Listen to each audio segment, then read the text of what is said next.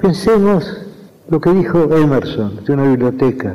Dijo que una biblioteca es un gabinete mágico en el cual hay muchos espíritus hechizados y esos espíritus despiertan cuando los llamamos. Es decir, mientras no abrimos un libro, ese libro es literalmente, geométricamente, un este volumen, una cosa entre las cosas.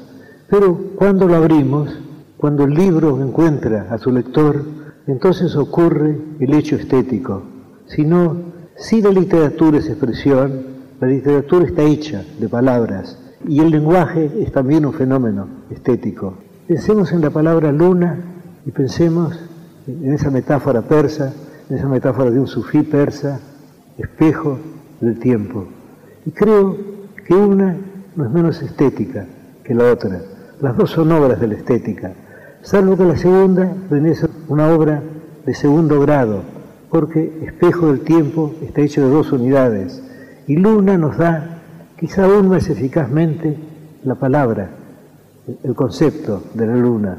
Es decir, cada palabra es una obra poética. Se supone, erróneamente a mi entender, que la prosa está más cerca de la poesía, está más cerca de la realidad que la poesía. Yo entiendo que es un error. El lenguaje es una creación estética. Creo que no hay duda alguna. La poesía es expresión. El hecho de que si la poesía es expresión, si un verso es expresión, cada una de las partes de que el verso está hecho, cada una de las palabras es expresivo, es que sí mismo. Creo que lo sentimos como sabido porque es cierto. El hecho de que la poesía no son los libros en la biblioteca, no son los libros encerrados en el gabinete mágico de Emerson. La poesía es el encuentro del lector con el libro, la lectura del libro, el descubrimiento del libro. Y también hay otra experiencia estética que es el momento muy extraño también en el cual el poeta concibe la obra, en el cual va descubriendo o inventando la obra. Porque según se sabe en latín, las palabras inventar y descubrir son sinónimas aquello que dijo de Platón, de, que descubrir es recordar, en lo cual Francis Bacon agregó que ignorar es haber olvidado. Es decir, ya todo está, pero tenemos que verlo. Cuando yo escribo algo, yo tengo la sensación de que todo eso preexiste. Yo parto de un concepto general, yo sé más o menos el principio y el fin, y luego voy descubriendo las partes intermedias, pero no tengo la sensación de inventarlas, no tengo la sensación de que dependen de mi arbitrio.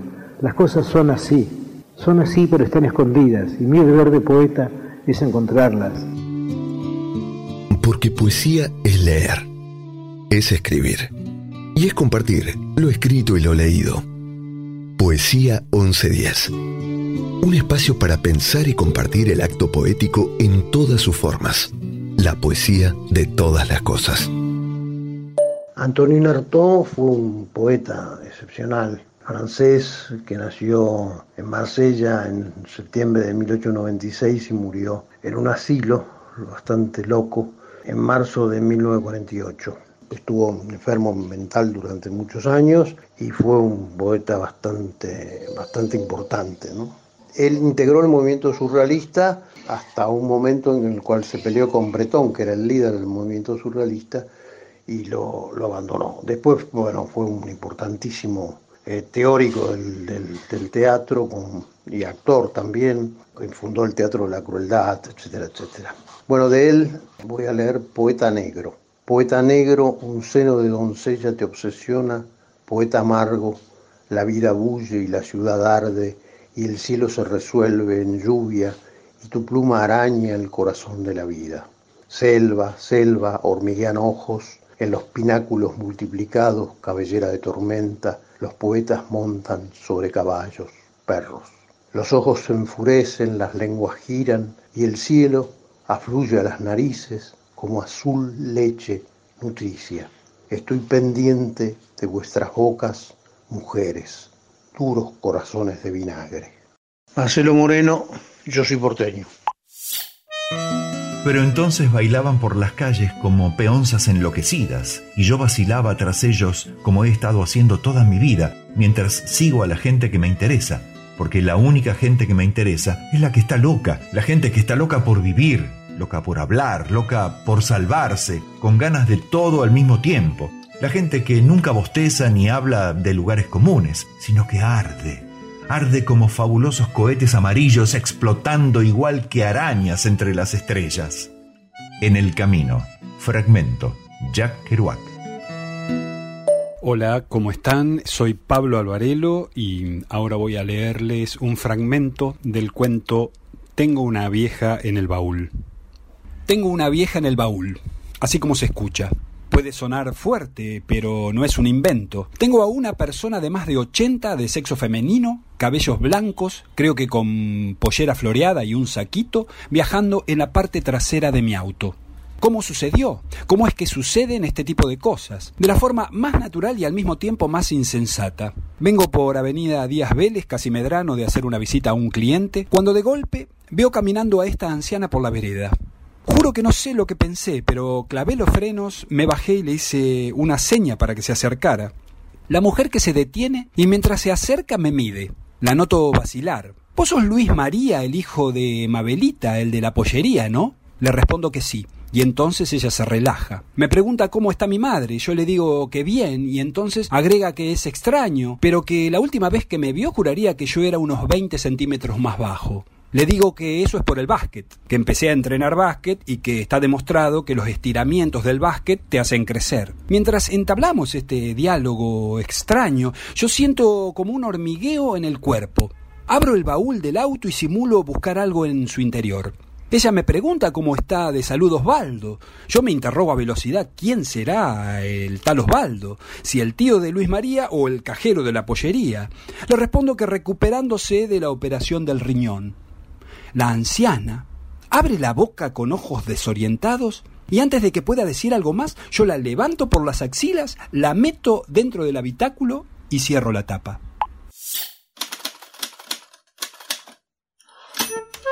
Cuando contaba con 25 años de edad, Jack Kerouac inició un viaje que durante tres años, 1947-1950, lo llevaría a recorrer gran parte de los Estados Unidos y México. Iba acompañado de amigos que le sirvieron de inspiración a la hora de escribir la novela En el Camino, On the Road, considerada por muchos críticos como una de las 100 mejores obras en inglés escritas en el siglo XX. Durante el viaje, tomó notas en unos cuadernos que siempre llevaba consigo. Ya de regreso a su casa en Manhattan, en 1951, decidió escribir la novela, para lo que pegó con cinta adhesiva todos los folios que iba a utilizar y mecanografió durante tres semanas todo el texto sin dejar márgenes ni párrafos, siendo el resultado final un largo rollo de papel de varios metros. Kerouac llevó el rollo, como él llamaba a su novela, al editor Robert Giroux, quien quedó perplejo por no saber qué hacer con dicha obra y viendo casi imposible poder editarla. Esto enojó al joven novelista, que se marchó de la oficina dando un sonoro portazo. Tuvieron que pasar varios años hasta que Jack Kerouac conoció al agente literario Sterling Lord quien en 1957 hizo publicar la novela por la editorial Viking Press. Mi nombre es Antonio Grimau y quiero decirles una poesía que me ha gustado mucho, de un querido compañero actor, Néstor Sabatini. Actor, maestro, poeta, pintor, director, en fin, completito. El poema se llama Querer. Si se trata de querer por el solo hecho de querer, yo no quiero querer. De mí dirán, miren, ahí va un hombre que no quiere. Pobre. Y que lo digan. Pero no se trata de andar queriendo porque hay que querer.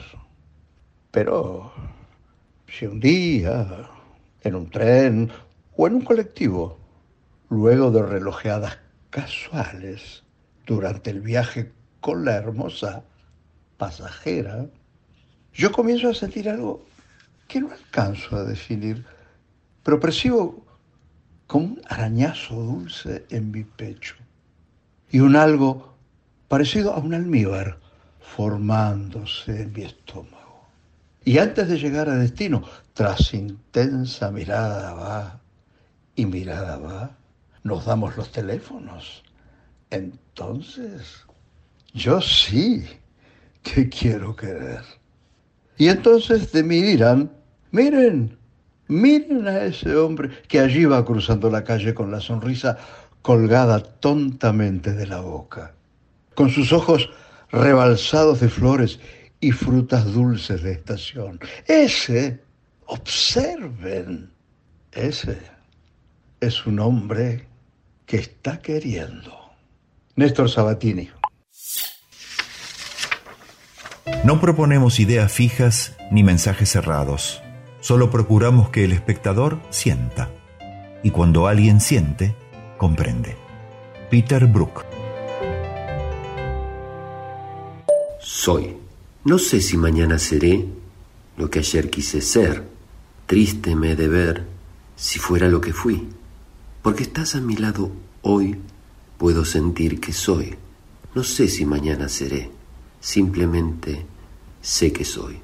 Juanito, 31 de agosto del 2021. Nadie quedará vivo en 1985. ¿Quién sabe? Puede que ella tenga razón. Puede que así sea.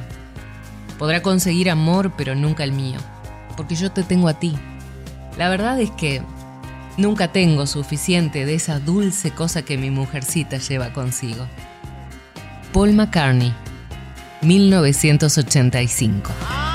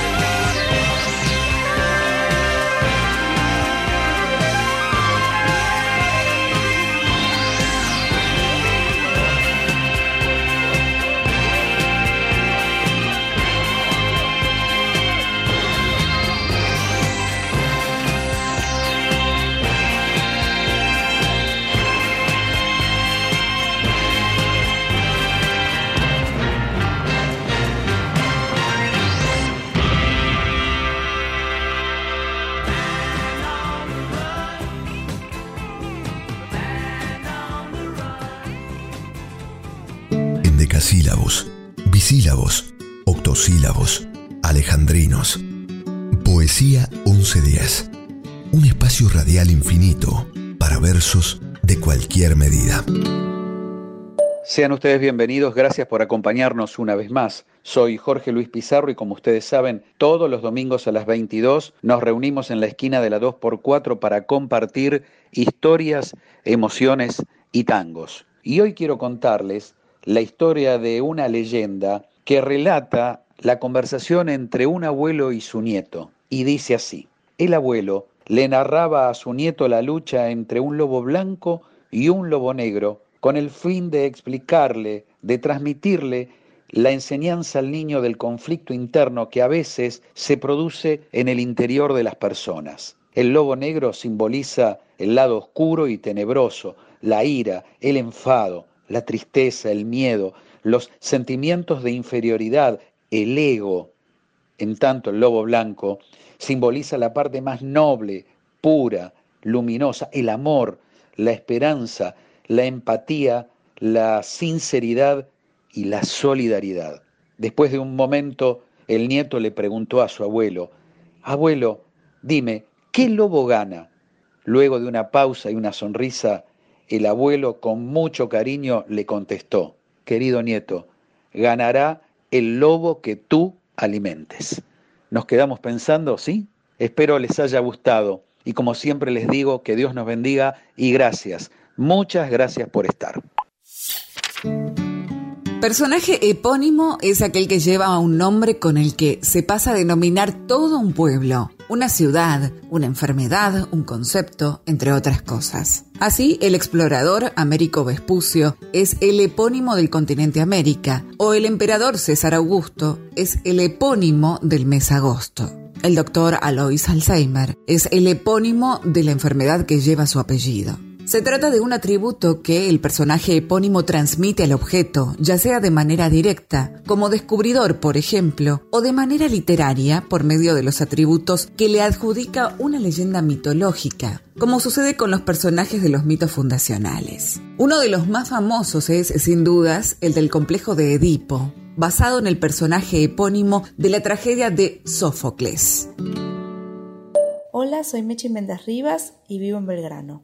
Comparto con ustedes un fragmento de un cuento que se llama Medium y se lo dedico a mi abuela, que se murió hace muchos años. ¿Qué era lo último que recordaba? Lo último que recuerdo es a mis primos, apenas unos años más grandes que yo, que entraban y salían de la habitación del sanatorio. Mi abuela débil, sonriente para no hacerlo sufrir, mis primos que subían y bajaban la baranda de la cama, jugaban, negaban la enfermedad, mi abuela que se le adivinaba el dolor, físico en su garganta y profundo en la despedida, de anticipar que serían los últimos juegos que presenciaba. Y yo quieta en un rincón, muda, como ella, pero sin traqueotomía, sin tumores, muda del susto, de no poder aguantar el dolor de no tenerla más, no más chinchón y las trampas que me hacía, pícara, no más facturas a la llegada del cole los jueves, no más plaza, toboganes ni hamacas, ni su silueta con su devenir elegante, su risa, su camisón larguísimo cuando se quedaba a dormir para cuidarme, su beso con aroma pucho y dulce de leche muda sin poder despedirme, sin decirle cuánto la quería, la culpa de no reaccionar, de no poder abrazarla, el dolor paralizante, el abismo frente a mí. Y ahora la oportunidad rara, rarísima, de poder recrear ese diálogo que nunca fue diálogo, interlocutora única, ensayado y practicado muchas veces, siempre el mismo final, mi abuela extendiendo su mano, yo despidiéndome, el cierre al fin. Si la casualidad es la más empeñosa jugada del destino, alguna vez podremos interrogar con causa a esas escoltas de genealogías que tendieron un puente desde tu desamparo hasta mi exilio y cerraron de golpe las bocas del azar. Cambiaremos panteras de diamante por abuelas de trébol, dioses egipcios por profetas ciegos, garra tenaz por manos sin descuido hasta encontrar las puntas secretas del ovillo que devanamos juntas y fue nuestro pequeño sol de cada día. Con errores o trampas, por esta vez hemos ganado la partida. Si la casualidad es la más empeñosa jugada del destino, Olga Orozco.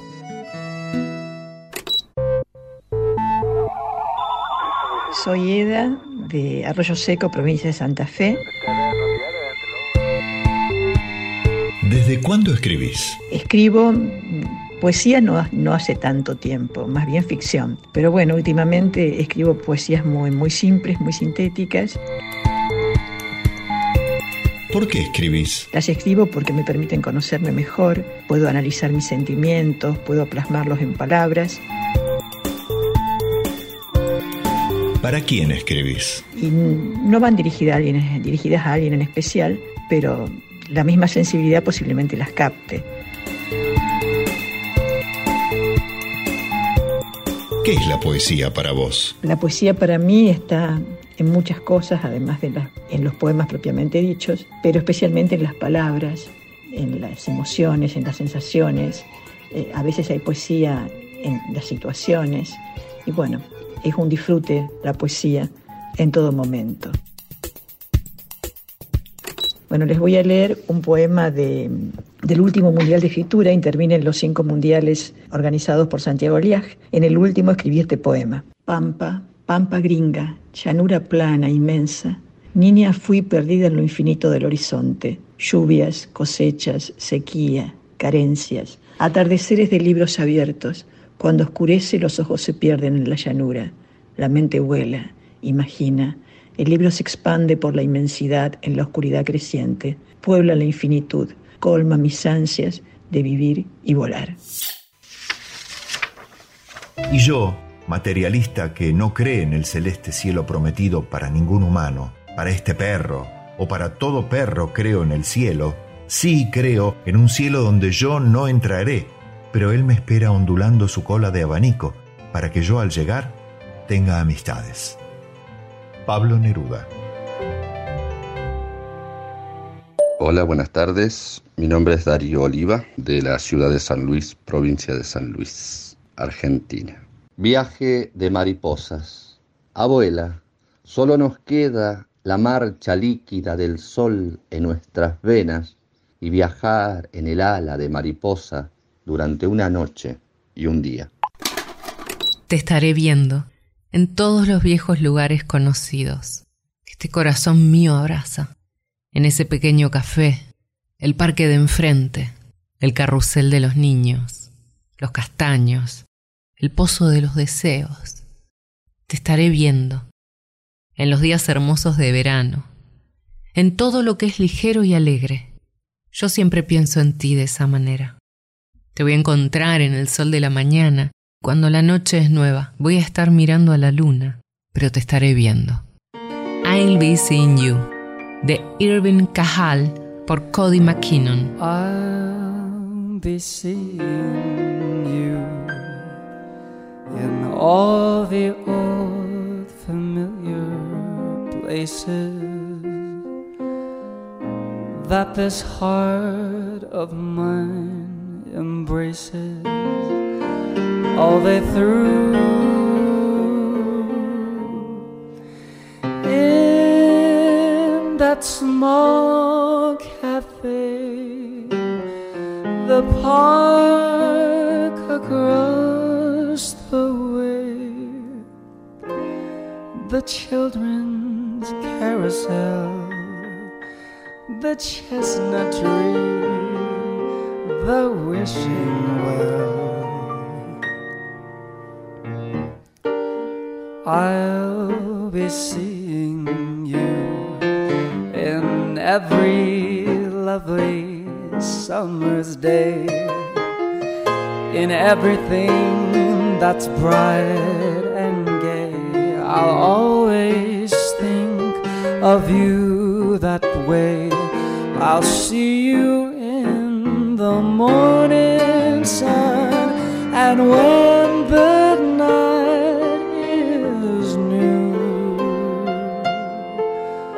I'll be looking at the moon, but I'll be seeing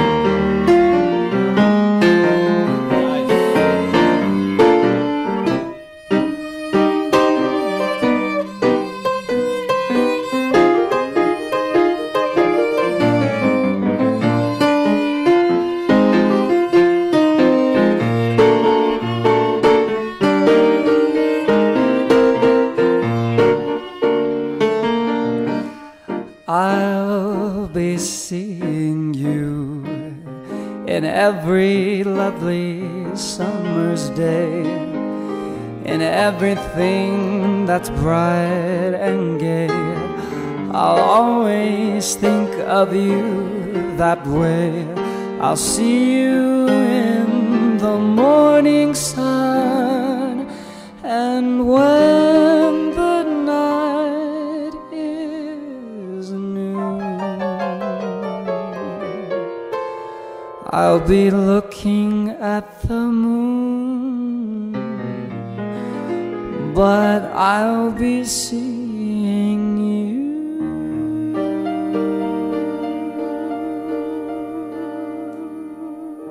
Elegías, odas, sátiras, cuentos, novelas, poemas, cantares, dramas.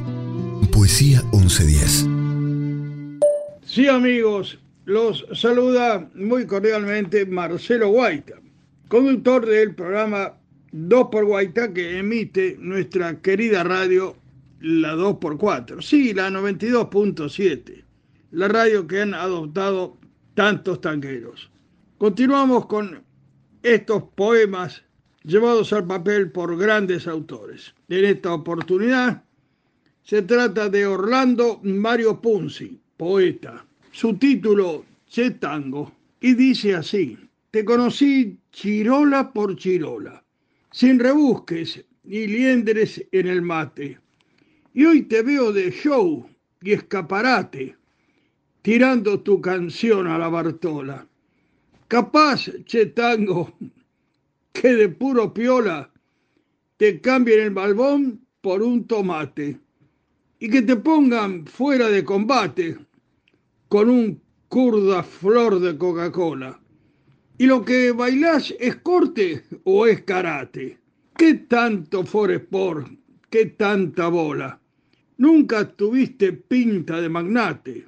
Y el día que pifies la carambola, te esperamos, che tango, con un mate y un disco de Gardel en la vitrola.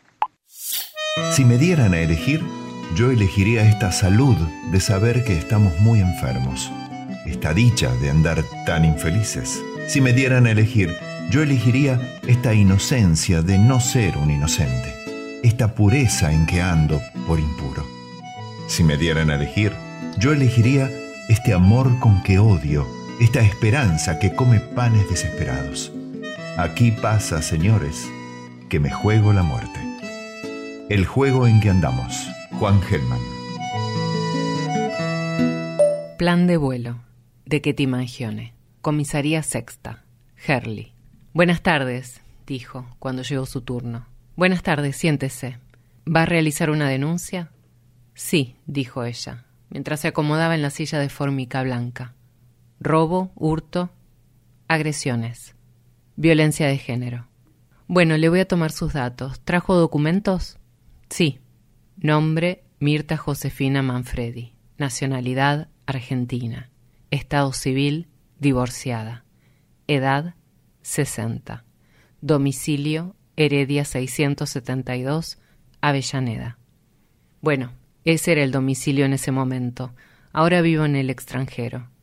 ¿Cómo en ese momento? ¿Cuándo ocurrieron los hechos? El 14 de enero de 1978, el 21 de marzo de 1979 y el 25 de noviembre de 1982. La oficial Rodríguez deja lo que está haciendo y presta atención a la conversación.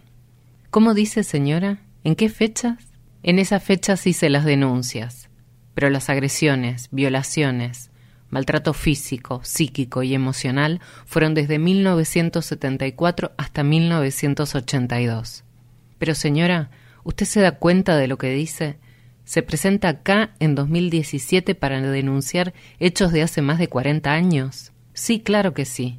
Pero hace 40 años, en esta misma dependencia, nunca me tomaron las denuncias.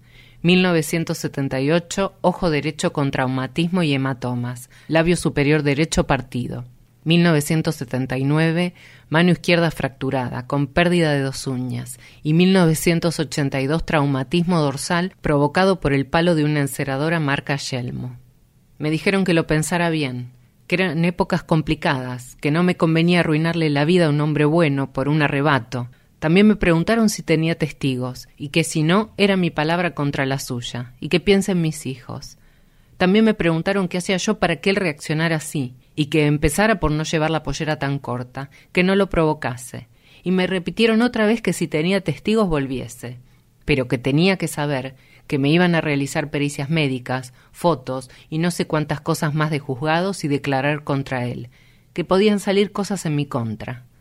Una de las veces el chico que me tenía que tomar la denuncia se levantó y me pasó un dedo por el ojo morado, para descartar que no fuera maquillaje, y me dijo lo hago porque acá viene cada aparato a denunciar cualquier cosa. Pero ahora apareció un testigo, y yo lo pensé bien, y él no era un buen hombre, y también entendí que mi ropa no tenía nada que ver y que no era mi culpa. Bien, señora, mire, siento mucho lo que le pasó, pero ahora no podemos hacer nada. Esto prescribió y además. La oficial Rodríguez, en dos zancadas, se enfrentó al sargento y le dijo ¿Que no entiende Castro? Hágame el favor de tomarle la denuncia a esta señora de una puta vez y dele curso al juzgado de guardia con carácter inmediato. Y usted, Mirta, venga conmigo. Nos vamos a tomar un café. Así me cuenta de sus planes ahora que está volviendo a nacer. Nada ansío de nada. Mientras dura el instante de eternidad, que es todo, cuando no quiero nada. Oliverio Girondo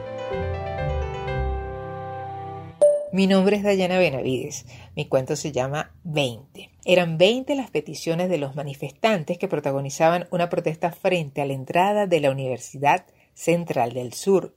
Estaban en desacuerdo con el cierre indefinido de la Casa de Estudios por parte de la dictadura. Perderían años de esfuerzo para superarse sacando una carrera universitaria. Los jóvenes bloquearon con barricadas improvisadas troncos, basura, neumáticos viejos, entre otros objetos, la intersección de la avenida principal de la ciudad. Al otro lado, los conductores habían quedado atrapados en el tráfico. Molestos, empezaban a sonar sus bocinas reiteradamente. Era justo la hora pico, el momento de mayor afluencia de vehículos. Había un sentimiento de impotencia y molestia esparcido por todo el lugar. Diecinueve minutos llevaba don Rigoberto retenido en la presa. Las manos le temblaban de la rabia y con su puño golpeaba el volante buscando algo con que desquitarse. Pensaba que más temprano había pasado una espléndida tarde tomando una botella de whisky 18 años con sus compañeros de partido. Había recibido 17 millones de dólares por un negocio que cerró con el consorcio chino 16 dragones y ahora tenía que aguardar como cualquier mortal a que un grupo de pelagatos interrumpiera la reunión con su secretaria Betty en el motel Nido de Amor, habitación 15. Además, tenía 14 llamadas perdidas de su mujer en el celular que no pensaba contestar. De la nada, llegaron 13 patrullas del SEBIN llenas de tombos, fuertemente armados por una llamada de cierto funcionario influyente que se encontraba atrapado en el tráfico. En la avenida se armó un zafarrancho. La gente corría por la calle 12 escapando de las balas y los asfixiantes gases lacrimógenos. Don Rigoberto aprovechó la oportunidad para salir de su carril, manejar contrasentido y así evadir el atasco. De repente se topó con un grupo de once individuos a los que decidió no esquivar, sino que aprovechó la oportunidad para desahogar su ira. Atropelló a diez personas sin piedad. La gente que permanecía en los alrededores fue a socorrer a los heridos, y otro grupo que presenció el hecho corrió a detener al culpable.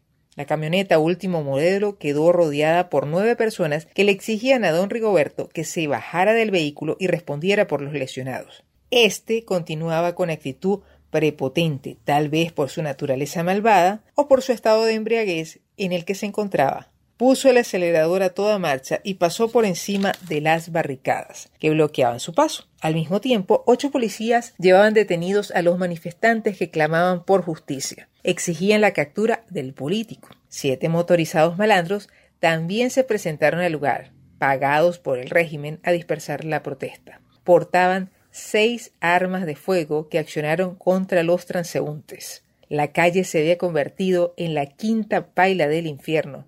No era suficiente con la represión que había cuando llegaron cuatro tanquetas a sofocar el desorden. Tres hombres y dos mujeres murieron como consecuencia del ensañamiento de la dictadura contra un grupo de estudiantes por la soberbia de un enchufado. Un niño quedó huérfano, el hijo pequeño de una de las víctimas mortales, y cero fueron los años de prisión que le dieron a don Rigoberto por un juicio amañado. Te tira atrás, te pide más y más. Llega un punto en que no querés. Mama, la libertad siempre la llevarás dentro del corazón. Te pueden corromper, te puedes olvidar, pero ella siempre está. Ayer soñé con los hambrientos, los locos, los que fueron, los que están en prisión. Hoy desperté cantando esta canción, que ya fue escrita hace tiempo atrás. Es necesario cantar de nuevo, una vez más. Inconsciente colectivo, de Charlie García, por el grupo Música para Volar junto a Lula Bertoldi. Nace una flor, todos los días sale el sol. De vez en cuando escuchas aquella voz, como de pan gustosa de cantar en los aleros de la mente con las chicharras. Pero a la vez existe un transformador que se consume lo mejor que tenés. Te tira atrás, te pide más y más. Llega un punto en que no querés.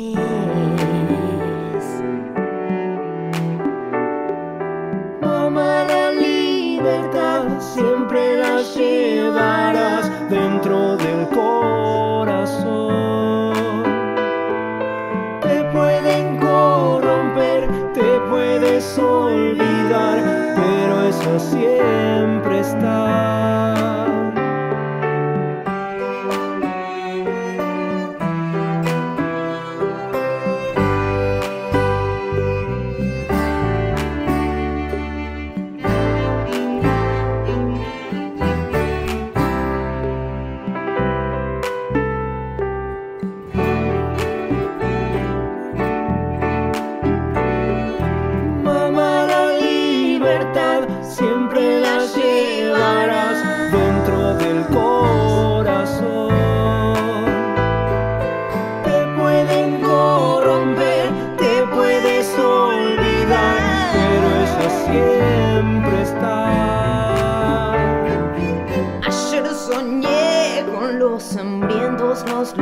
Los que se fueron, los que están en prisión.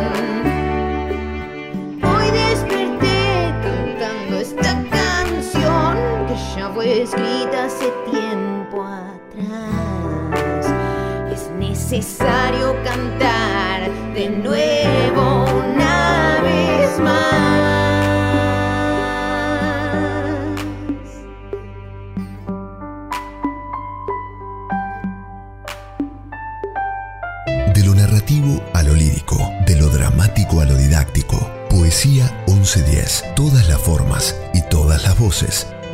madrugadas de los jueves.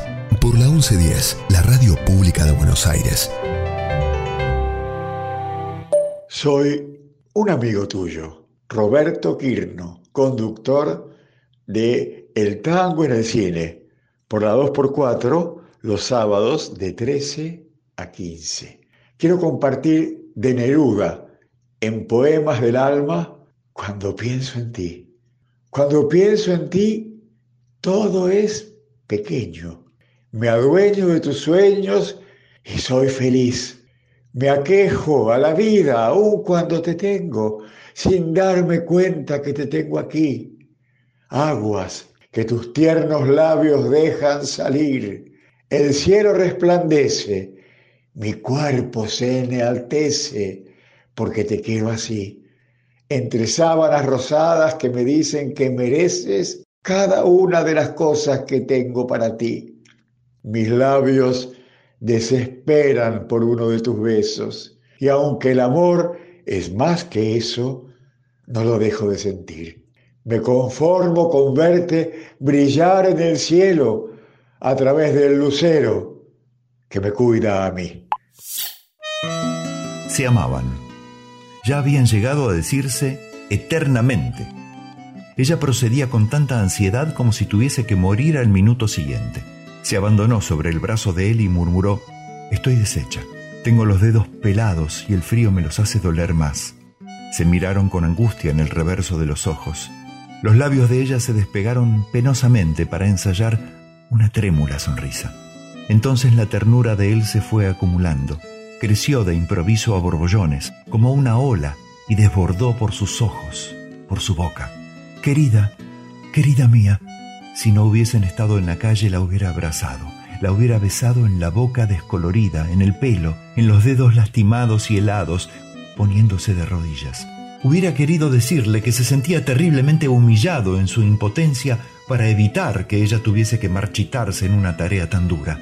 Apenas pudo murmurar sobreponiéndose, mira lo que te traje, y entreabrió un poco el saco y extrajo una flor. A ella se le iluminaron los ojos. Tomó la rosa que Fernando le alcanzaba, la besó y la apretó suavemente contra su mejilla, sintiendo la inefable ternura de sus pétalos, su tímida fragancia. Fragmento del cuento La Flor, de Leónidas Barleta. Hola a todos, acá Omar Lopardo, actor, autor, mandando un lindo poema de Conrado Nale Roxlo para todos los amigos de la radio en esta hermosa primavera.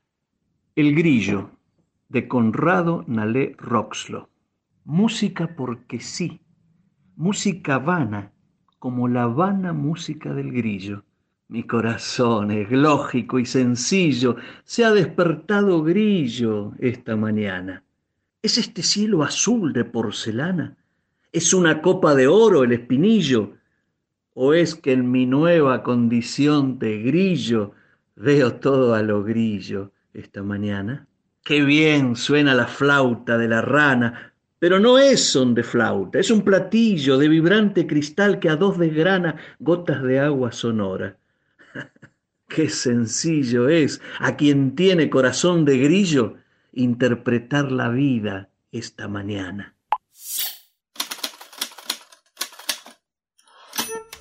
La importancia de la comida en los cuentos de García Márquez. Gabriel García Márquez siempre expresó su devoción a la comida.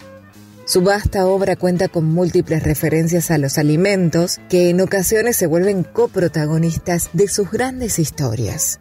El amor es tan importante como la comida, pero no alimenta. Las berenjenas, la calabaza, los tomates, los pimientos, el chocolate y el café reciben sus minutos de fama al centro de las tramas del colombiano. Consideraba que la nostalgia comenzaba por la comida. Siempre extrañó los platos del Caribe colombiano y recordaba en sus historias las formas típicas de la cocina de su tierra. Así, sus lectores pasaron por las caribañolas de yuca, que solía desayunar Santiago Nazar en Crónica de una muerte anunciada, el chocolate espeso y caliente, que hacía levitar al padre Nicanor Reina en Cien años de soledad, o las berenjenas al amor, que preparó Fermina Daza a Florentino Ariza en El amor en los tiempos de cólera, entre decenas de otros formidables platos.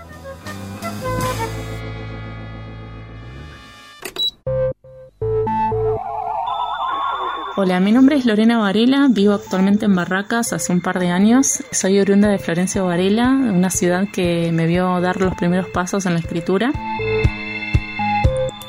¿Desde cuándo escribís? Escribo desde que empecé a, a usar el papel y el lápiz. Cuando empecé con las primeras oraciones empecé directamente escribiendo poemas a lo que veía, a una mariposa que pasaba por el jardín, a un pajarito enjaulado que me conmovía que esté enjaulado. Tenía aproximadamente siete años. ¿Por qué escribís? Escribo porque me hace bien, porque quiero comunicar lo que siento.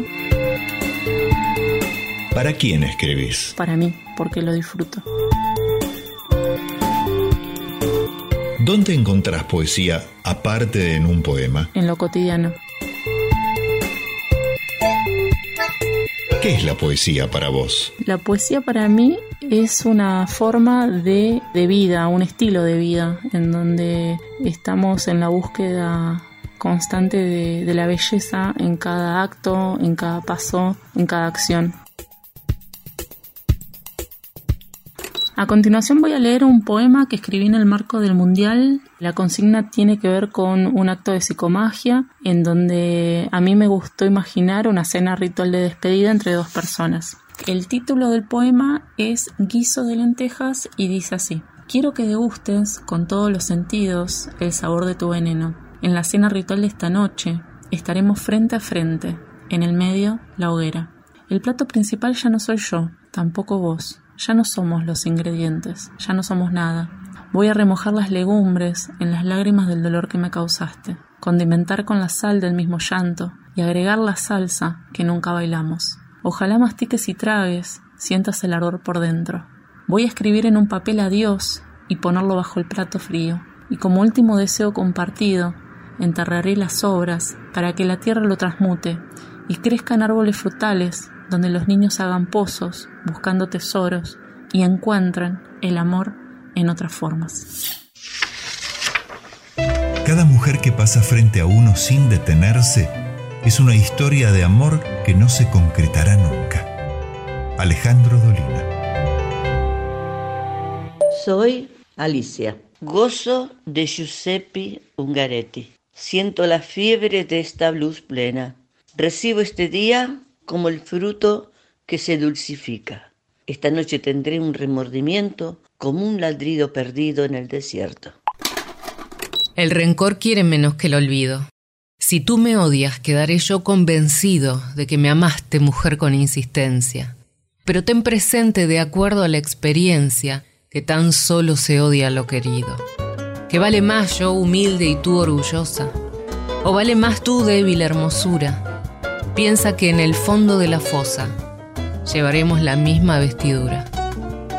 Ódiame, de Rafael Otero López, por Malena Muyala y Ligia Piro. Ódiame por piedad, yo te lo pido. Ódiame sin medida ni clemencia. Odio quiero más que indiferencia, porque el rencor hiera menos que el olvido. Ódiame por piedad, yo te lo pido. Ódiame sin medida ni clemencia. Odio quiero más que indiferencia, porque el rencor hiere menos que el olvido. Si tú me odias, quedaré yo convencido de que me amaste,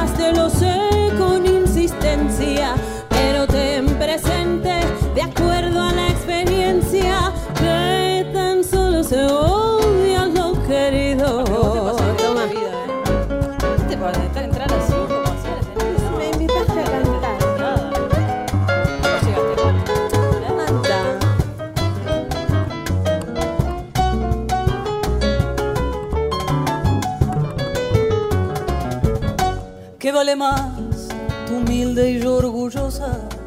¿O vale más tu débil hermosura? Piensa que en el fondo de la fosa llevaremos la misma vestidura. ¿Qué vale más, tu humilde y orgullosa? ¿O vale más tu débil hermosura? Piensa que en el fondo de la llevaremos la misma vestidura. Si tú me odias, quedaré yo convencido de que me amaste, mujer, con insistencia. Pero ten presente, de acuerdo a la experiencia, que tan solo se odia lo querido. Pero ten presente, de acuerdo a la experiencia, que tan solo se odia lo que lo querido.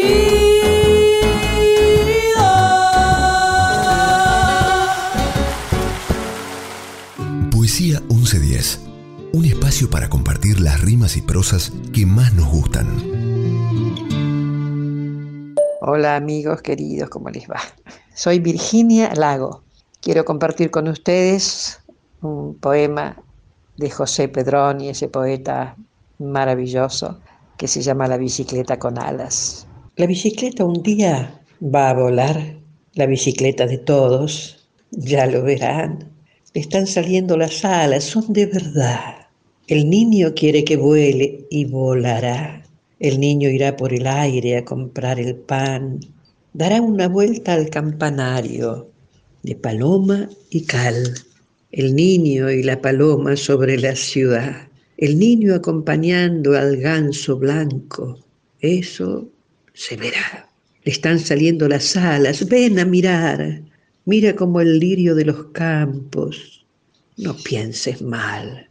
Las alas tienen miedo de algo, salen y vuelven a entrar. Miedo de nosotros, quizá. Junto al caballo es que desciende el ánsar crepuscular. Cuando me ve, se va. ¿Quién soy? ¿Por qué se va? Tan pronto los hombres ganen la paz, la bicicleta de todos volará. La que duerme en las puertas de los cines volará, la del cartero volará, la de la reina Guillermina volará, la mía y la tuya volará, por arriba del humo y de los cables me verás. La bicicleta tendrá un solo nombre, libertad. El ángel de las aguas ya no se irá, calle ancha del cielo para mirar, flores que nunca vimos aquí, allá. Habrá tiempo para mirar. Cuánto tiempo perdido. Ay, tan pronto los hombres dejen de guerrear, la bicicleta del mundo volará. Todos los pueblos tendrán un velódromo donde los niños correrán. De allí alzarán el vuelo, darán una vuelta sobre el mar. Si no lo hubiera, sobre el trigal. Si no lo hubiera, irán donde la haya y volverán. Ir y volver será como cantar, porque la bicicleta tendrá alas de verdad, la del cartero, la de la reina Guillermina. Nadie se caerá. Todo es cuestión que los hombres ganen la paz. Escritores y barrios, en Poesía 1110. La cafetería La Perla, ubicada en la intersección de las avenidas Rivadavia y Jujuy, fue el punto de encuentro de artistas de diferentes disciplinas. Desde Borges en los años 20, asistiendo a las tertulias de Macedonio Fernández, a las que también asistían Jun Solar, Raúl Escalabrini Ortiz, Leopoldo Marechal, entre otros escritores, artistas plásticos y pensadores que forjaron una buena parte de nuestras artes fascinados por los fervorosos debates sobre filosofía y metafísica que se generaban en sus mesas. Años más tarde, Julio Cortázar asistía al lugar luego de salir del colegio, y fue allí donde escribió algunos de sus primeros cuentos. En la década del 60, La Perla se convirtió en la cuna del rock argentino Dice la leyenda que en sus baños unos jóvenes Lito Nevia y el recordado Tanguito compusieron la balsa, pieza esencial de la canción argentina. Todos los considerados pioneros del rock nacional tuvieron su paso por el establecimiento, dejando miles de historias, algunas de estas plasmadas en cuentos, poesías y canciones. Fue tan importante la Perla del Once como lugar de referencia para nuestra cultura que en 1994 fue declarado sitio de interés cultural de la ciudad autónoma de Buenos Aires. Congelemos el instante, que no se escape, hagámoslo inmortal, perenne, perdurable. Tomémosle una foto y que se guarde, que quede fijo y quieto Suspendamos el tiempo, que dura para siempre inalterable, en un lugar perfecto, grabémoslo, imagen capturada, perla, misterio. Es feliz el momento, mantengámoslo atrapado, que no se pase, que sea eterno. Ya sabemos que luego vendrá el lamento, aferrémoslo con fuerza, que es breve, fugaz y pleno. Foto de Diana Beltramo. Nosotros mismos, dijo Lord Canterville, nos hemos resistido a vivir en ese sitio desde la época en que mi tía abuela, la duquesa de Bolton, tuvo un desmayo del que nunca se repuso por completo, motivado por el espanto que experimentó al sentir que dos manos de esqueleto se posaban sobre sus hombros estando vistiéndose para cenar. Me creo en el deber de decirle, Mr. Otis, que el fantasma ha sido visto por varios miembros de mi familia que viven actualmente, así como por el rector de la parroquia, el reverendo Augusto Dampier, agregado del King's College de Oxford. Después del trágico accidente ocurrido a la duquesa, ninguna de las doncellas quiso quedarse en casa y Lady Canterville no pudo ya conciliar el sueño a causa de los ruidos misteriosos que procedían del corredor y de la biblioteca. Milord, respondió el ministro, compraré el inmueble y el fantasma bajo inventario. Llego de un país moderno en el que podemos tener todo cuanto el dinero es capaz de proporcionar y esos mozos nuestros, jóvenes y avispados, que recorren de parte a parte el viejo continente, que se llevan los mejores actores de ustedes y sus mejores primadonas, estoy seguro de que si queda todavía un verdadero fantasma en Europa, vendrán a buscarlo enseguida para colocarlo en uno de nuestros museos públicos o para pasearle por los caminos como un fenómeno. El fantasma de Canterville, fragmento de Oscar Wilde. Bueno, mi nombre es Andrés de Luca y voy a leer un poema de mi autoría que se titula Dios 2. Si Dios fuese un color sería incoloro, si fuese una palabra sería nunca, si fuese un pensamiento estaría en blanco, si fuese un ser sería estar, si Dios fuese Dios, Él nunca lo sabría. Se llama edición a la impresión y publicación de una obra o escrito, al conjunto de ejemplares de una obra impresa de una sola vez sobre el mismo molde o a una obra preparada con criterios filológicos. Es también el modo de llamar al proceso de preparación de un texto, una obra musical, una película o un programa de radio o televisión para ser publicado o emitido, cuidando de su forma y su contenido. Parches.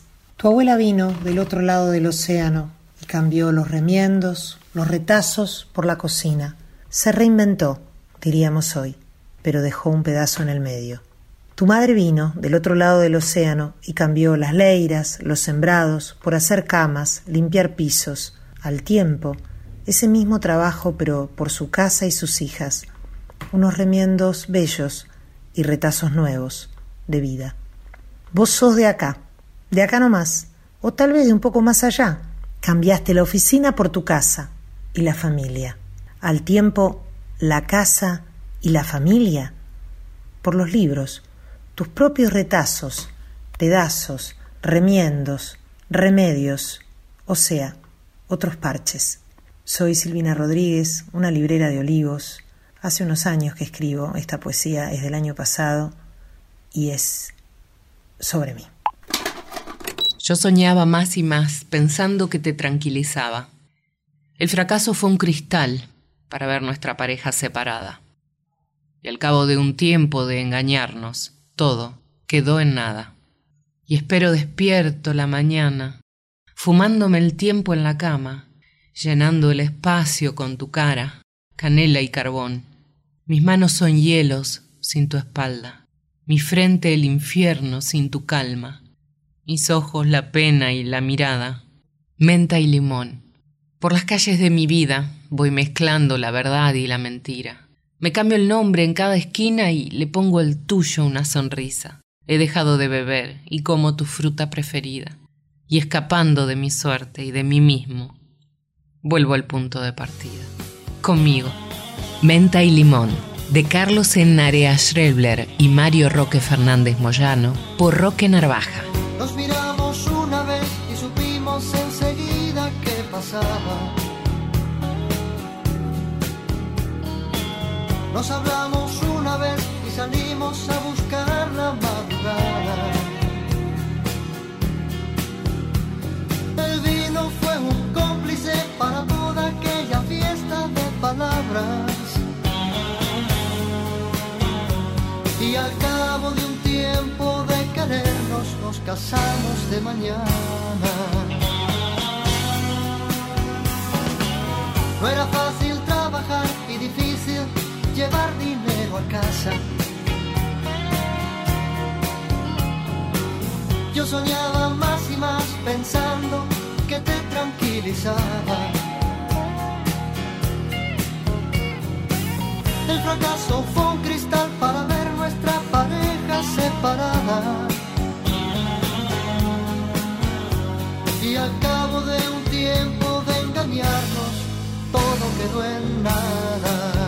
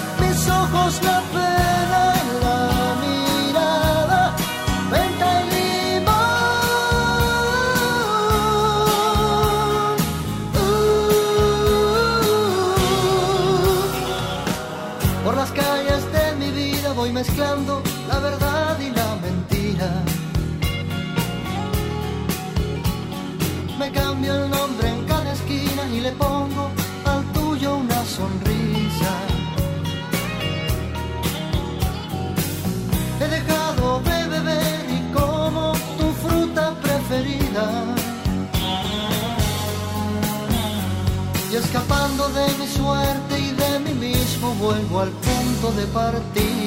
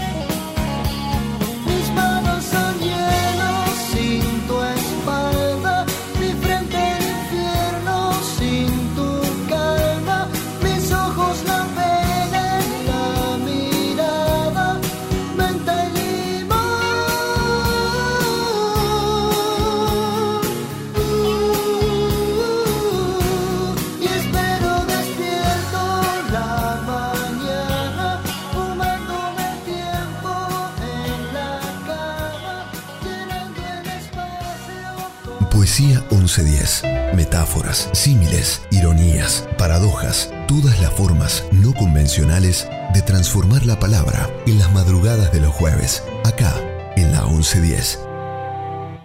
Hola, soy Néstor Rodríguez. Trabajo en la 2x4, el programa Cada Buenos Aires que se emite los domingos a las 10 de la mañana. Y quería compartir con vos una poesía, bien porteña, claro, de Humberto Costantini. Gardel se llama. Para mí lo inventamos, seguramente fue una tarde de domingo con mate, con recuerdos, con tristeza, con bailables bajito en la radio después de los partidos.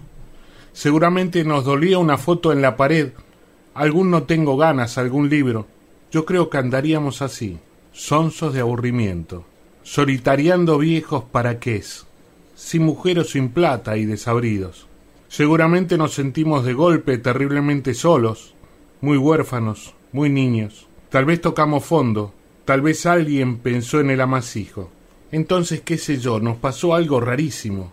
Nos vino como un ángel desde adentro, nos pusimos proféticos, nos despertamos bíblicos, miramos hacia las telarañas del techo y nos dijimos, hagamos pues un Dios a semejanza de lo que quisimos ser y no pudimos. Démosle lo mejor, lo más sueño, lo más pájaro de nosotros mismos. Inventémosle un nombre, una sonrisa, una voz que perdure por los siglos. Un plantarse en el mundo, lindo, fácil, como pasándole haces al destino. Y claro, lo deseamos y vino. Y nos salió morocho, glorioso, engominado, eterno como un dios o como un disco. Se entreabrieron los cielos de costado, y su voz nos cantaba mi Buenos Aires querido. Eran como las seis, esa hora en que empiezan los bailables y ya acabaron todos los partidos.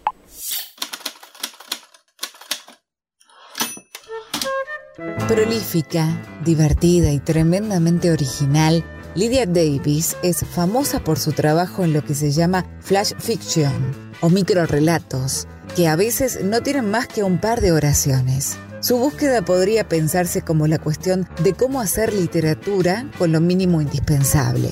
Textos cortos y escritos en un lenguaje despojado que sin embargo sacuden, extrañan y seducen. Aunque los microrelatos no son invención suya, es sin dudas su representante contemporáneo de mayor importancia. Algunos de sus hábitos alcohólicos. Le gusta beber en bares de aeropuertos, le gusta beber en trenes y le gusta beber en el bar de South Station y en cualquier bar de hotel. Le gustan esos bares y en el tren porque nadie lo conoce y todos están de viaje o a punto de viajar. Dice que en esos lugares la gente forma vínculos que no son nada personales.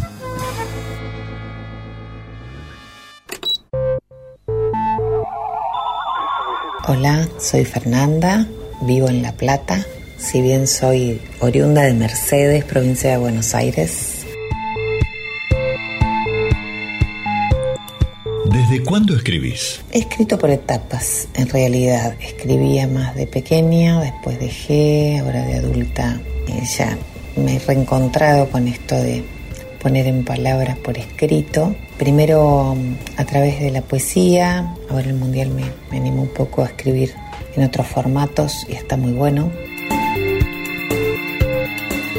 ¿Por qué escribís? Porque me hace muy bien, porque es mi momento del día, encontrarme con la pantalla en blanco. ¿Para quién escribís? Básicamente para mí, muy egoísta de mi parte, pero bueno, me hace muy bien. Y con la pandemia he descubierto que puedo compartirlo, puedo mostrarlo, me he animado a mostrarlo. Por supuesto a familia y amigos, para los que siempre todo está bien. Y bueno, ahora en esta propuesta del Mundial de Escritura, abrirlo un poco más, para mí fue todo un paso importante. ¿Qué es la poesía para vos? La poesía para mí es eso, es expresión. En general me sale mucho con relación a, a la rima. Estoy tratando de correrme un poco de lo rimado, que es lo que me resulta más fácil. Tratar de, de escribir de otra forma. Está bueno también el tema de las consignas en general, porque a uno lo lleva a lugares que no, no se le había ocurrido transitar ni, ni había pensado como disparadores y aparecen y algo bueno puede salir de ahí algunas veces. Una de las cosas que escribí se llama Sogas cotidianas, tiene que ver con la traspolación de un juego de infancia eh, a la vida adulta y así me salió. Soy la tijereta que se abre y se cierra. Cántico de cuerda que se agita, letanía brincando la rutina, mientras voy de sur a norte, toco cielo, toco tierra, entre cumbres ensoñadas y realidad de pisada, despegando, derrapando, enredada en ocasiones. Será cuestión de atreverse, sacudirse convenciones. No te opaques, niña amada. Preservate ahí soñando. Sé libre como en la infancia. Despojate de oficina. Escapate a la alegría. Doy la media vuelta y salto fuera. Gracias por el espacio. Allá arriba en el norte vi una vez una vieja loba que solo tenía tres patas. Era la única que podía pasar a través de una grieta donde crecían los arándanos. Otra vez vi una loba gris agacharse y pegar un brinco tan rápido que por un segundo dejó la imagen de un arco de plata en el aire. Recuerdo a una muy delicada, una recién parida todavía con el vientre deformado, pisando el musgo del borde del estanque con la gracia de una bailarina. Y sin embargo, a pesar de su belleza y de su capacidad para conservar la fuerza, a las lobas se les habla a veces de la siguiente guisa. Estás demasiado hambrienta, tienes unos dientes demasiado afilados, tus apetitos son demasiado interesados. Tal como ocurre con las lobas, a veces se habla de las mujeres como si solo un cierto temperamento, solo un cierto apetito moderado fuera aceptable.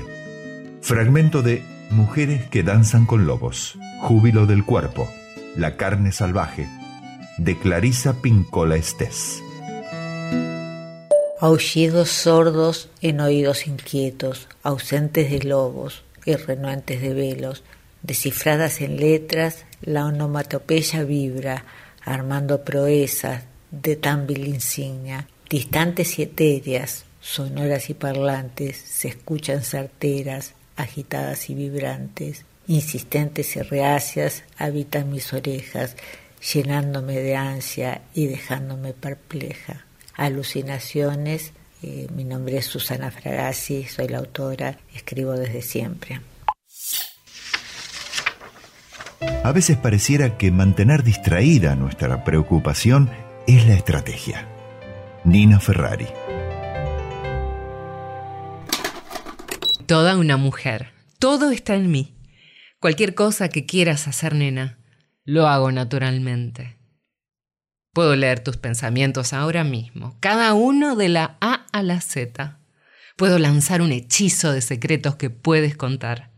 Mezclar un brebaje especial. Poner fuego dentro de ti. Cada vez que sientas peligro o miedo, entonces instantáneamente apareceré. Porque soy todas las mujeres. Todo está en mí. Puedo sentir lo que necesitas, como la lluvia en las semillas. Puedo hacer una rima de confusión en tu mente. Y cuando se trata de un buen amor a la antigua, lo tengo. Soy toda una mujer. Todo está en mí. I'm Every Woman, de Nicholas Ashford y Valerie Simpson, por Chaka Khan.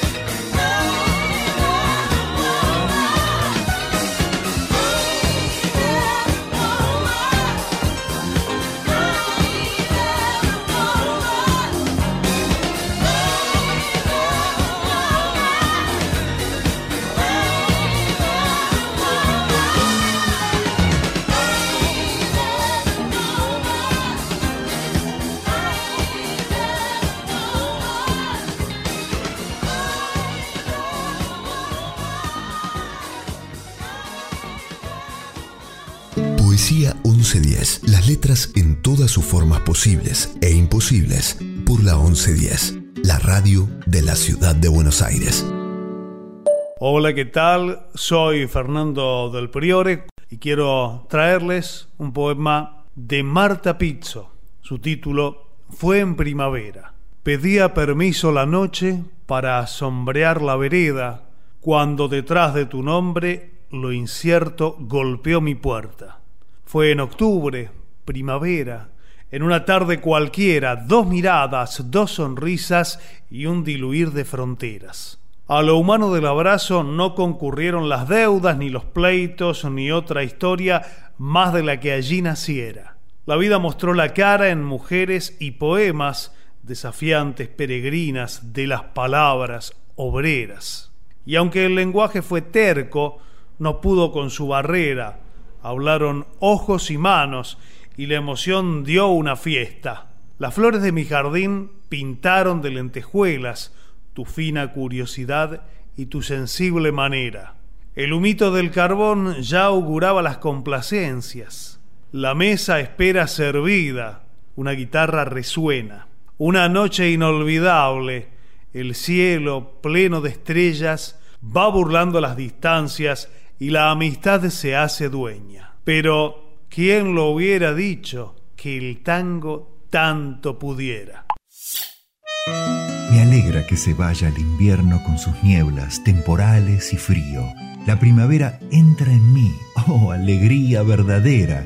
La risa es como un rayo de sol, todo de oro puro.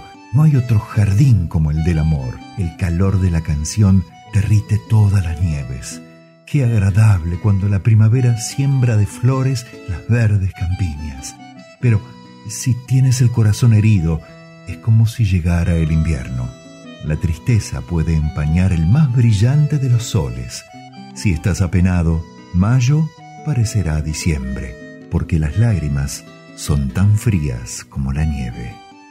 Buen tiempo, mal tiempo, de Constantín Cavafis. Soy Vicente Lira. Este se llama Ráfaga.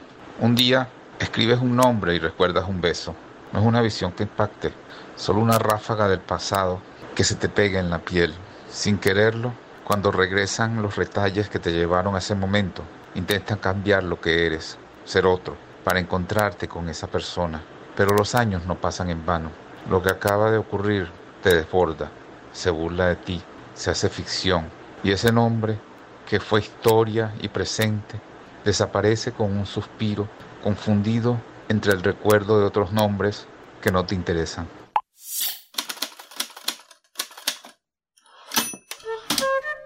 El libro que cambió la visión sobre la literatura de Julio Cortázar fue Opio, de Jean Cortou.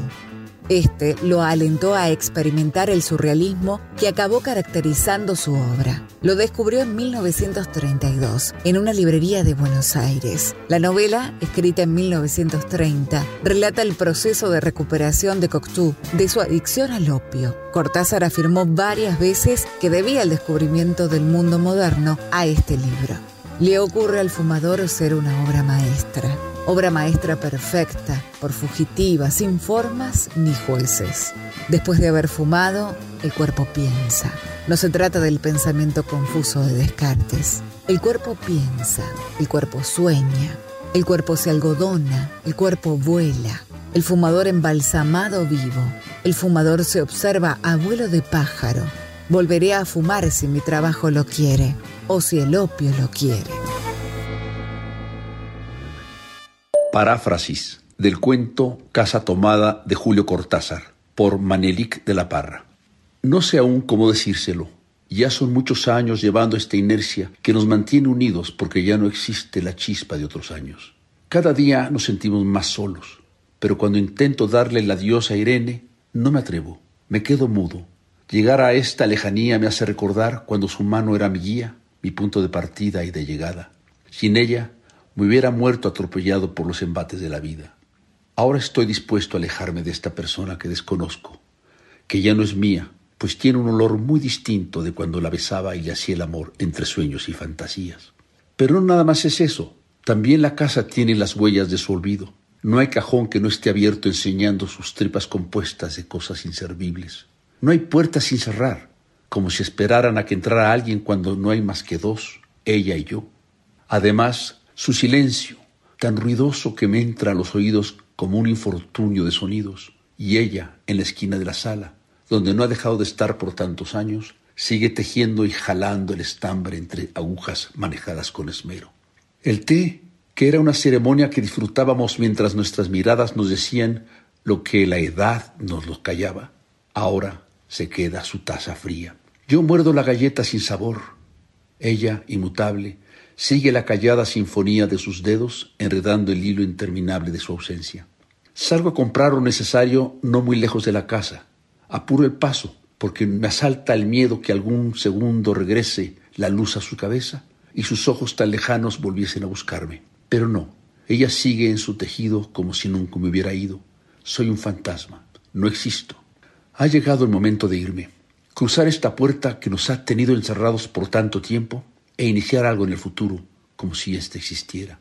¿Podré vivir sin ella?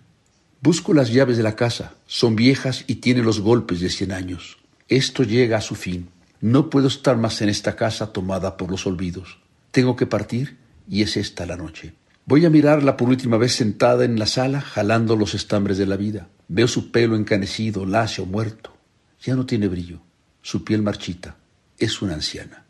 Abro la puerta y la cierro muy bien y tiro la llave a la cantarilla. No fuese que algún pobre diablo se le ocurriera robar y se metiera en la casa a esa hora. Cuando llevo dos cuadras de camino, siento que alguien me sigue. Giro para mirar y es Irene, con su pelo blanco y su camisa tejida por sus dedos mágicos. Me mira y con una sonrisa pregunta, ¿Has traído los ovillos del tejido? Sí, respondí, y seguimos caminando hasta la noche. Es la retórica el arte del bien decir, de dar al lenguaje escrito o hablado eficacia bastante para deleitar, persuadir o conmover. Es la disciplina que se ocupa en distintos campos del conocimiento, de sistematizar procedimientos y técnicas de los usos del lenguaje, de manera que sea este, aparte de comunicativo, persuasivo y, si fuera posible, bello. En la Grecia antigua, la retórica demostró pronto su utilidad como instrumento político en el régimen democrático. Durante el siglo V a.C., fue divulgada por profesores conocidos como sofistas, entre los cuales los más famosos fueron Protágoras de Abdera y Gorgias. Para estos maestros de la retórica no existía una única verdad y con el lenguaje solo se podían expresar cosas verosímiles. Según Gorgias, la palabra es un gran soberano que con un cuerpo muy pequeño e imperceptible realiza obras de naturaleza divina. Nelu de Gualeguaychú. Cruzan la línea obscena el perro y su mucama. Defeca el perro. Defectos en el pie es la señora. Los porteros con sus víboras húmedas irradian como colas de pavo real una lluvia exclusiva, derrochona, demorona, desmorona. Agua bien nacida, mal parido el medidor que no sofoca. La calle gastada empuja un carrito con cajas prolijas, dobladas en seis. El lacayo va doblado en dos. Le duelen los huesos y las tripas. Otro día normal, mi café está increíble. Agua mineral fresca. Tú me sostienes, amiga, porque este mundo me saca la lengua bífida, asquerosa, urgencias con caricias y siembra de mujeres para justicia de la balanza, alcantarilla de tiempos. En despueses van quedando los sueños. Los ojos tiernos de la perra recuperan el Espíritu Santo y la mucama sonríe, otra vez, otro día en este mes. Desde que mis amigos me mienten, que dicen que soy como los otros, quiero un niño en mi vientre, que nos amemos unos a otros, que tengamos una gran vida, desde la primera gota de sangre, las bocas que tocan en el patio. Dije que quiero un hijo antes de que conozcas el amor, amor que rebosa de mí. ¿Quién dice que no eres como los otros? Las chicas te llevarán el corazón. Pelea. Tendrás una gran vida. Pom. Grandioso. Depuis que je n'ai pas le droit, je veux un enfant dans le ventre. J'aurais sûrement dû taire parfois l'envie si grande et menaçante. Depuis que mes amis me mentent, ils disent que je suis comme les autres. Je veux un enfant dans le ventre. Qu'on s'aime, qu'on ait une vie grandiose. Grandiose. La vie que j'avais inventée pour toi. La vie qu'on nous vend bien tracée.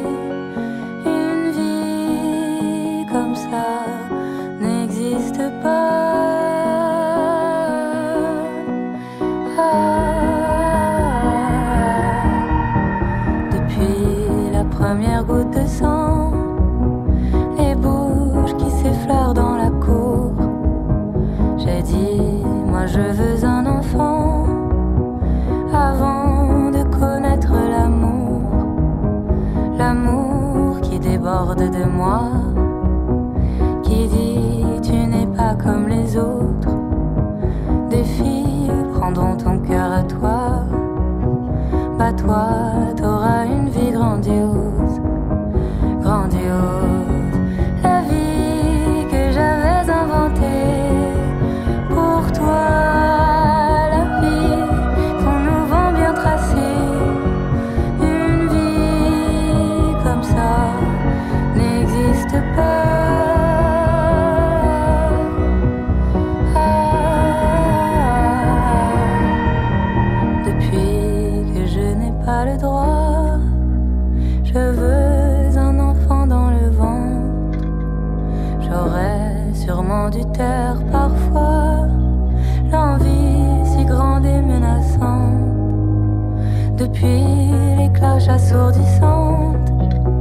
Le gris de l'église de fond rose. Je veux un enfant dans le ventre, qu'on s'aime, qu'on ait une vie grandiose, grandiose.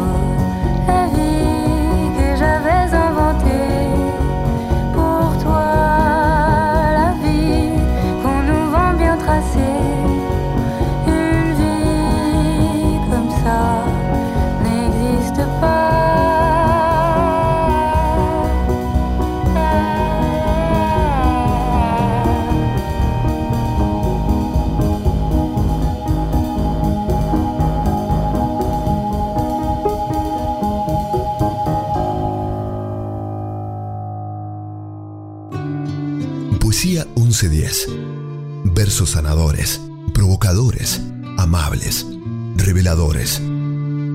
Poesía 1110. Un viaje a través de las rimas y las prosas. En la noche de los jueves. Acá, en la 1110.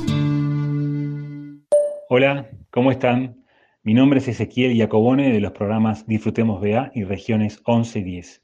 Y les voy a dejar un fragmento de El Inmortal, el primer relato del libro El Aleph de, por supuesto, Jorge Luis Borges.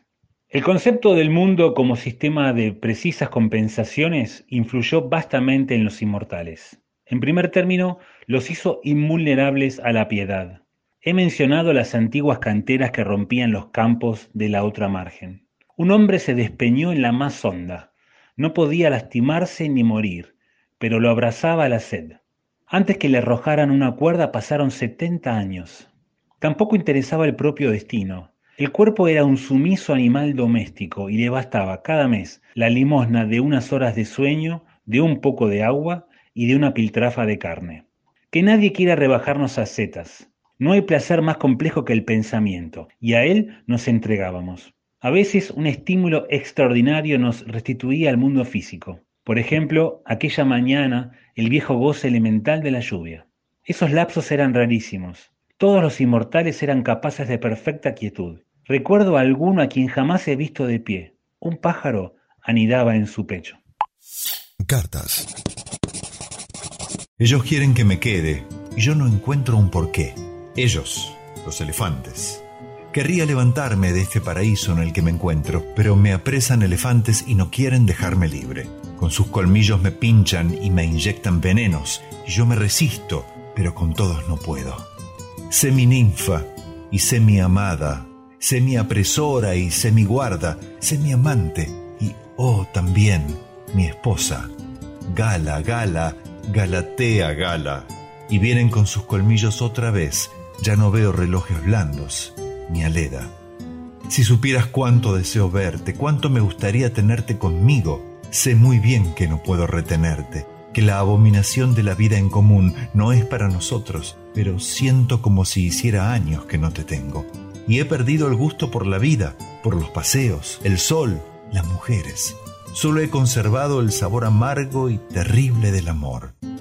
Si pudiera estrecharte entre mis brazos, volvería a ser el que he sido para ti en algunos momentos.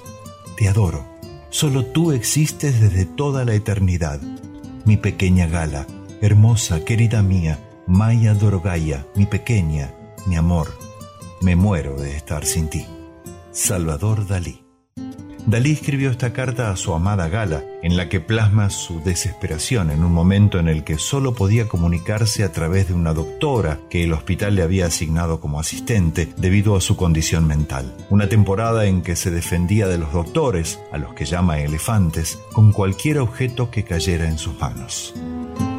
Hola, soy Patricia y quería compartir con ustedes una hermosa poesía de Cristina Peri Rossi, Historia de un amor. Para que yo pudiera amarte, los españoles tuvieron que conquistar América y mis abuelos huir de Génova en un barco de carga.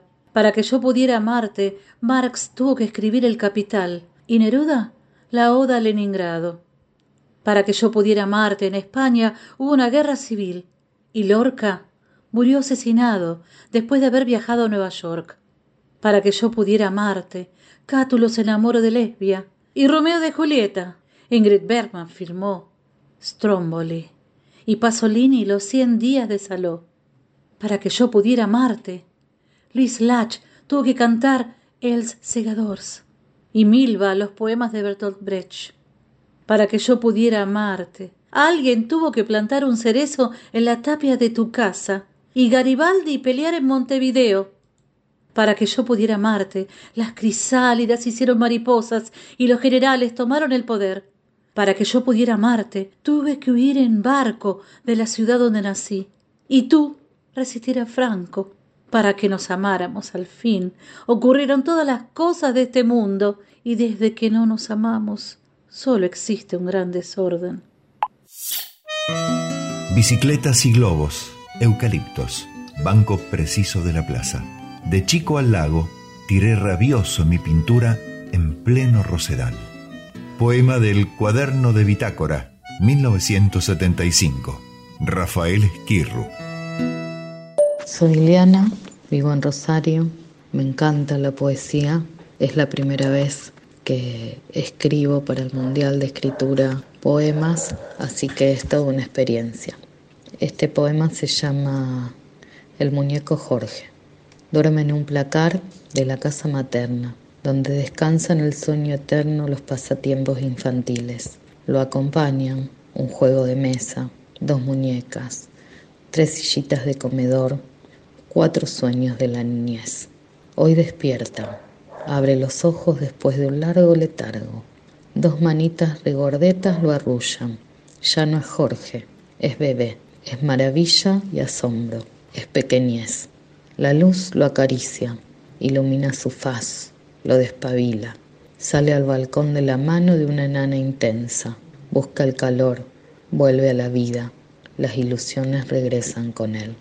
Son sueños, son viejos, son nuevos, son nostalgias o son inéditos, se renuevan o se repiten, son la luz en la oscuridad de la adultez, son el reflejo de lo que fuimos, no sabemos si son, no sabemos que son, pero están, son hoy, son futuro, son las manos nuevas y suaves y dulces que acarician en el ahora la inocencia de ayer, estacionada ahí, aprisionada ahí, en dos bracitos, tres pelitos de lana, cuatro botones cosidos y el aroma a niñez pasada.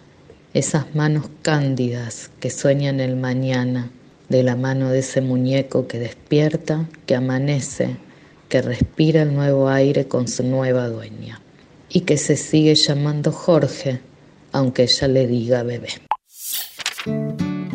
Un TVO es una publicación destinada especialmente al público infantil, en la que se narran historietas o chistes mediante viñetas o recuadros que contienen ilustraciones y generalmente texto.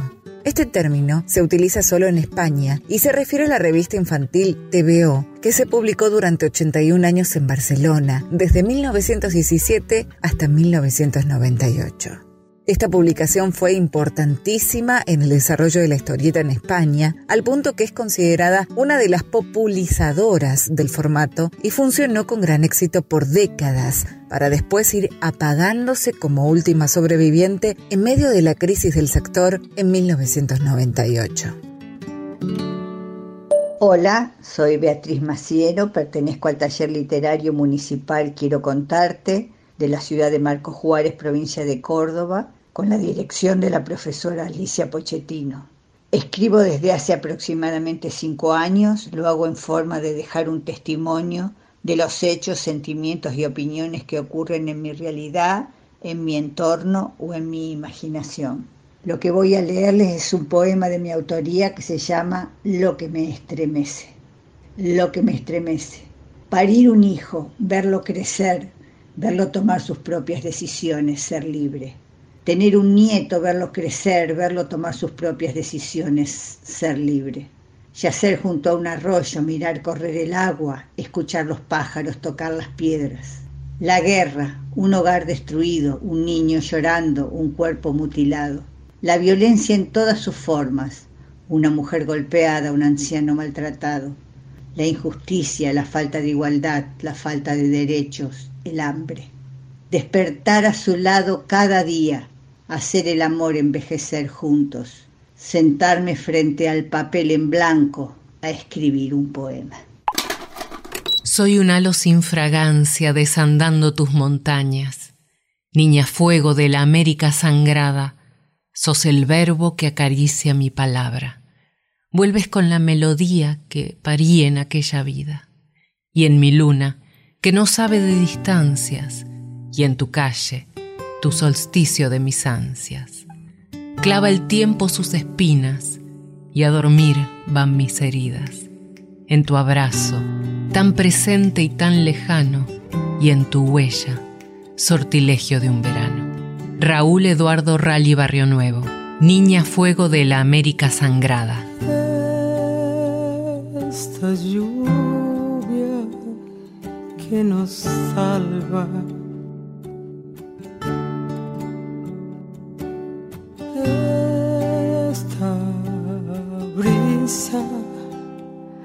que nos llama. Viento norte, solitario y compañero. Me transportas al origen de los tiempos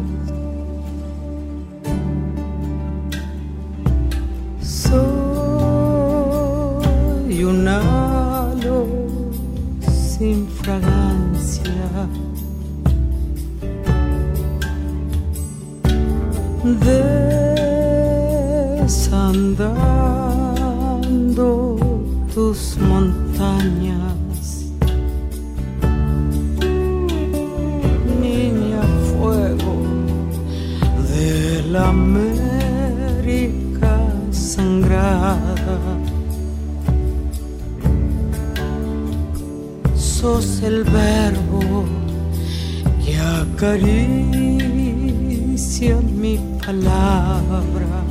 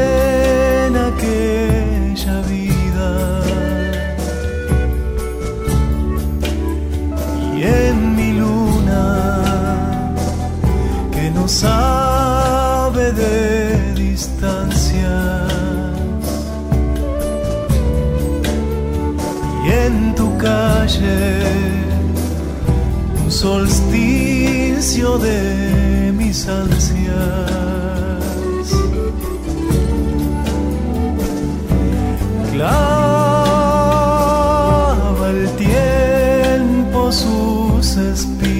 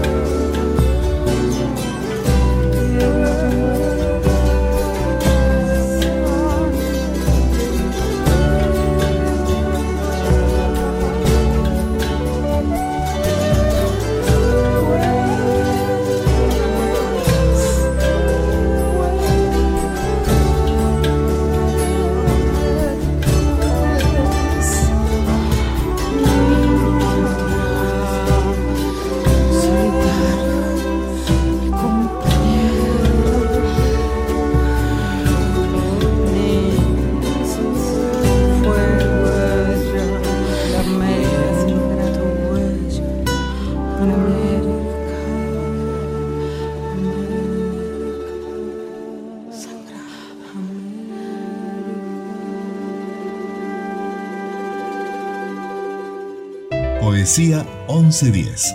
Un collage sonoro hecho en Argentina con las voces de oyentes de todo el mundo. Un viaje por las letras propias y ajenas con la participación siempre especial de Guillermo Helen. Paola Ferrería y Valeria Liboreiro. Locutores de la M1110 y la FM 2x4. La radio pública de Buenos La radio Aires. pública de Buenos Aires.